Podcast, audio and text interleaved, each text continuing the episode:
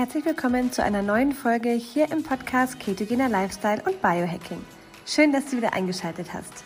Heute erfährst du alles zum Thema, diese fünf Typen sollten kein Keto machen. Florence ist ein riesengroßer Fan von Keto und allen Vorteilen, die diese Ernährungsform mit sich bringt. Doch wusstest du, dass es auch Personen gibt, die besser kein Keto machen sollten? Ob du dazugehörst und welche Menschen bewusst kein Keto machen sollen, erfährst du in der heutigen Folge.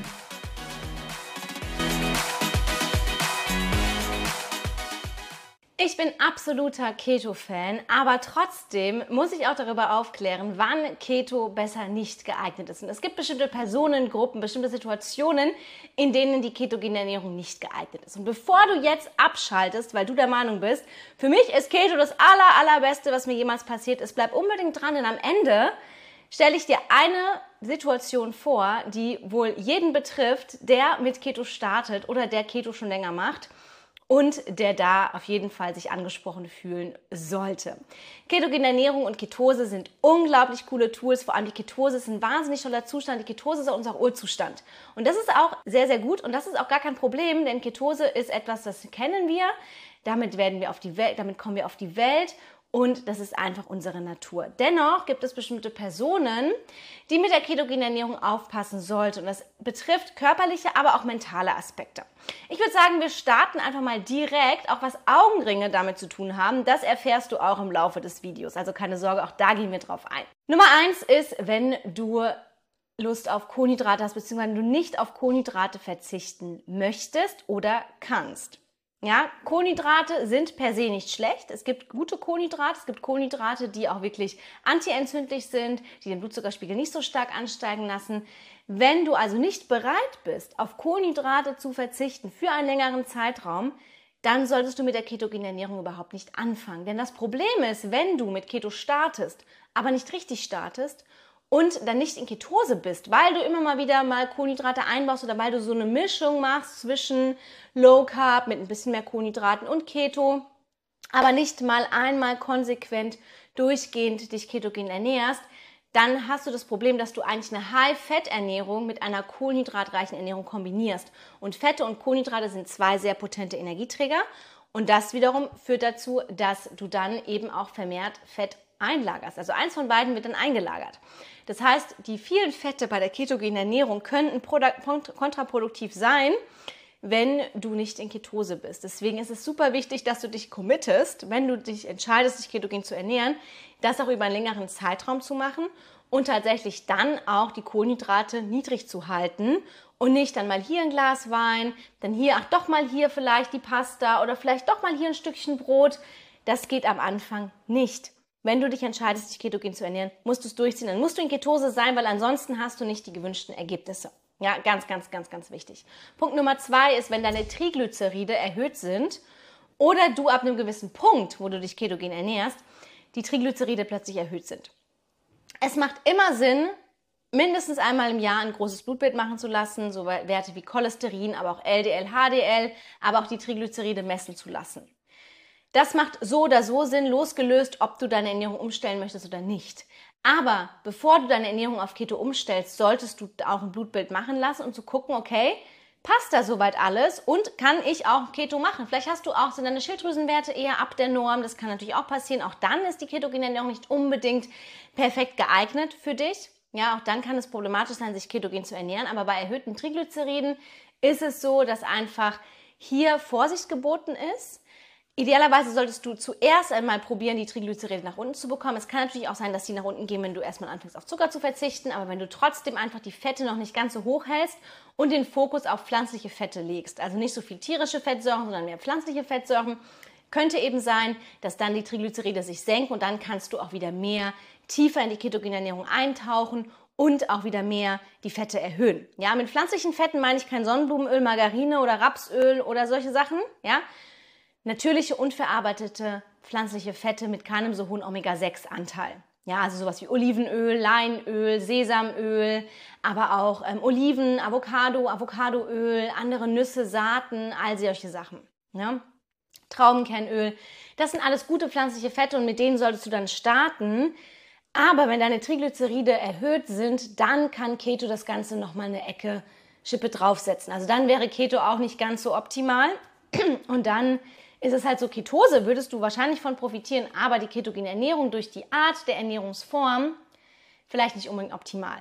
Ja, es ist nämlich tatsächlich so, du kannst die ketogene Ernährung, die ketogene Ernährung an sich, kann auch Entzündungen im Körper fördern, wenn man es nicht richtig macht. Also es gibt ja entzündungsfördernde Lebensmittel, die in der ketogenen Ernährung erlaubt sind, sowas wie Kuhmilchprodukte, aber auch alle möglichen Öle, Fette, viel rotes Fleisch. Wenn man da nicht auf die Qualität achtet, dann kann das Entzündungen im System fördern und dann kann die ketogene Ernährung tatsächlich auch für manche Fälle nicht ganz so optimal sein. Bei Hashimoto zum Beispiel muss man die Entzündungen runterhalten. Auch bei Schilddrüsenunterfunktion kann die ketogene Ernährung per se durch das Fehlen der Kohlenhydrate Stresszustände, Stresszustände ausüben. Ja, ähm, deswegen hier immer unterscheiden Ketose und ketogene Ernährung, weil ketogene Ernährung an sich ist nicht immer unbedingt gleich. Ja, jeder kann ketogene Ernährung anders machen. Es geht darum, eine gesunde ketogene Ernährung zu etablieren mit viel Gemüse, mit vielen pflanzlichen Fetten und auch hochwertigen Lebensmitteln aus einer guten Haltung, wenn du tierische Lebensmittel konsumieren möchtest. Ja.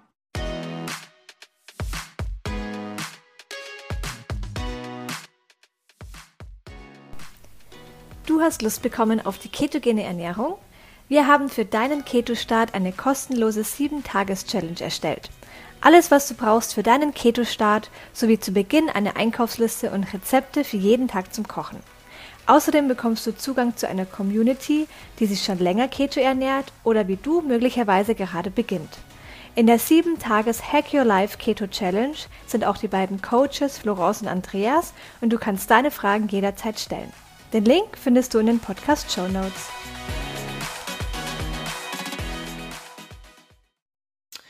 Dritter Fall, und da kommen jetzt die Augenringe zum Einsatz, ist, wenn du Stress hast. Hast du sehr viel Stress, schläfst du schlecht.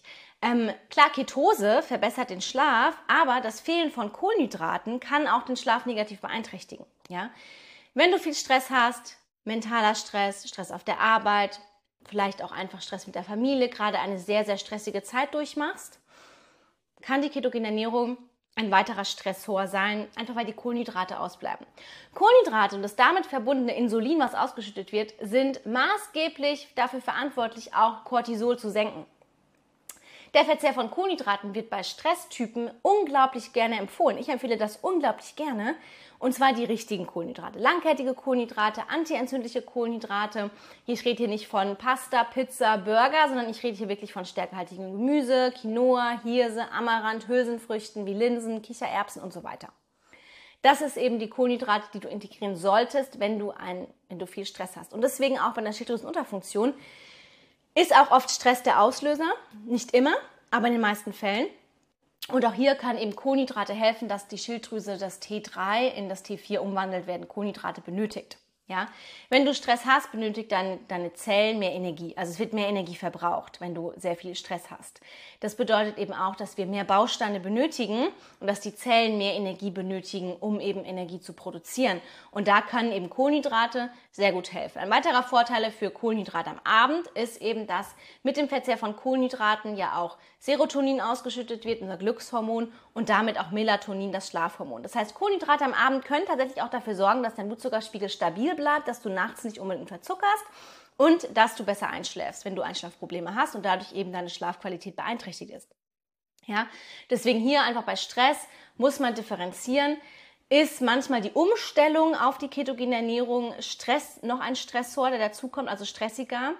Und die ketogene Ernährung an sich, gerade für Frauen, ist da oft nicht optimal ähm, zu empfehlen. Und hier kommen wir auch schon zum nächsten Punkt, nämlich wenn du hormonelle Disbalancen hast. Wie es auch oft durch Stress zum Beispiel entsteht. Ja, bei Frauen vor allem ein hormonelles Ungleichgewicht zwischen Östrogen, Progesteron, Cortisol. Das kann natürlich auch dann ein Kontraindikator für die ketogene Ernährung sein, weil vor allem eben auch Progesteron auch bisschen Insulin benötigt, um gebildet zu werden und Kohlenhydrate hier nicht schaden können. Ja, das ist auch oft Wechselwirkung dann mit der Schilddrüse. Schilddrüsenunterfunktion, T3 kann nicht mehr richtig in T4 konvertiert werden. Da werden auch Kohlenhydrate benötigt, um das T3 in das T4, also das inaktive Schilddrüsenhormon, in das aktive Schilddrüsenhormon zu konvertieren. Da werden Kohlenhydrate eben an der richtigen Stelle eingesetzt und deswegen kann es da nicht schaden, mehr Kohlenhydrate zu essen und auf, der, auf die ketogene Ernährung mal zu verzichten. Das gilt dafür, wenn du mit der ketogenen Ernährung starten willst, aber auch wenn du schon dabei bist und merkst, du durchläufst jetzt eine stressige Phase, Vielleicht machst du dann mal eine Keto-Pause. Und hier sind wir jetzt auch schon beim letzten Punkt, der eigentlich jeden betrifft, der sich ketogen ernährt. Du solltest nicht die ketogene Ernährung dauerhaft machen. Es ist super wichtig, dass wir Keto-Pausen einlegen, sogenanntes Keto-Cycling, wo ich absoluter Fan bin, nämlich für die Hormone, für die Zellfunktion, für die Muskeln, für sehr, sehr viele Prozesse im Körper können Kohlenhydrate tatsächlich überhaupt nicht schaden. Und dauerhaft sich ketogen zu ernähren und permanent damit eben in einem Ketosestoffwechsel zu sein, ist nicht unbedingt ideal. Ja, es ist auch nicht unbedingt gesund und es wird nicht empfohlen. Wenn du natürlich die ketogene Ernährung aus therapeutischen Gründen machst, dann verhält sich das Ganze ein bisschen anders, weil dann ist natürlich so, dass du eine Ketose permanent brauchst. Aber wenn du die ketogene Ernährung machst, weil du ein Lifestyle-Ziel hast, wie eine Gewichtsabnahme, bessere Konzentration, mehr Energie und so weiter, solltest du Ketopausen machen und das nach maximal sechs Monaten. Das heißt, Maximal sechs Monate solltest du dich ketogen ernähren und spätestens dann solltest du drei, vier Wochen mal eine Phase machen, in der du eher Low Carb unterwegs bist, in der du also die Kohlenhydrate etwas nach oben fährst, immer noch im Low Carb Bereich, also unter, unter 150 Gramm Kohlenhydrate und die Fette aber drastisch nach unten fährst. Ja, das ist ganz wichtig, damit du dann einfach nicht wieder diese Hybridernährung hast, von der ich am Anfang gesprochen habe, nämlich Kohlenhydrate und Fette hoch und dann ähm, wirst du wahrscheinlich auch einen Jojo-Effekt erleben. Ne? Deswegen hier Keto Cycling, absolutes Must-Do für jeden, der sich ketogen ernährt. Keto-Pausen einzulegen kann dir dabei helfen, dass dein Körper wieder effektiver Ketonkörper bildet, dass du wieder einen größeren Effekt in der Ketose spürst. Das heißt, wenn du mal raus was aus der Ketose wieder reinkommst, wirst du wahrscheinlich eine tiefere Ketose erleben. Der Zuckerstoffwechsel kann mal wieder trainiert werden. Wir haben beide Stoffwechsel in uns, Zucker- und Fettstoffwechsel. Fettstoffwechsel mal zu trainieren ist ultra hilfreich, weil wir eigentlich primär im Zuckerstoffwechsel unterwegs sind in unserer heutigen Gesellschaft.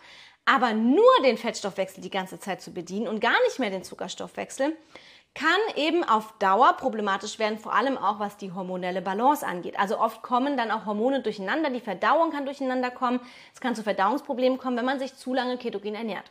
Deswegen Ketopausen, absolutes Top-Tipp meiner Meinung nach. Wenn du dich ketogen ernähren willst oder wenn du dich ketogen ernährst, dann solltest du das unbedingt auch einhalten. Das war jetzt mal so ein Rundumschlag. Ich hoffe, es hat dir was gebracht. Ich hoffe, es war hilfreich. Vielleicht hast du dich in einer der Personen wiedererkannt. Wenn du Lust hast, dich darüber auszutauschen, ob jetzt die ketogene Ernährung für dich individuell Sinn macht, schreib mir gerne eine Nachricht auf Instagram oder folge mir. Du kriegst dann eine Begrüßungsnachricht von mir persönlich. Und dann können wir uns auch gerne austauschen und ich kann dir auch nochmal persönlich sagen, inwiefern für dich eine ketogene Ernährung vielleicht sinnvoll wäre. Also, ich freue mich auf dich. So schön, dass du reingehört hast. Solltest du noch weitere Fragen zur Folge haben und über Spotify zuhören, kannst du deine Frage direkt in der Fragen- und QA-Sektion unter der Folge stellen. Wir freuen uns natürlich auch sehr über deine Bewertung auf Spotify, Apple Podcast oder von wo auch immer du zuhörst. Danke fürs Zuhören, danke für dein Vertrauen. Bis zum nächsten Mal.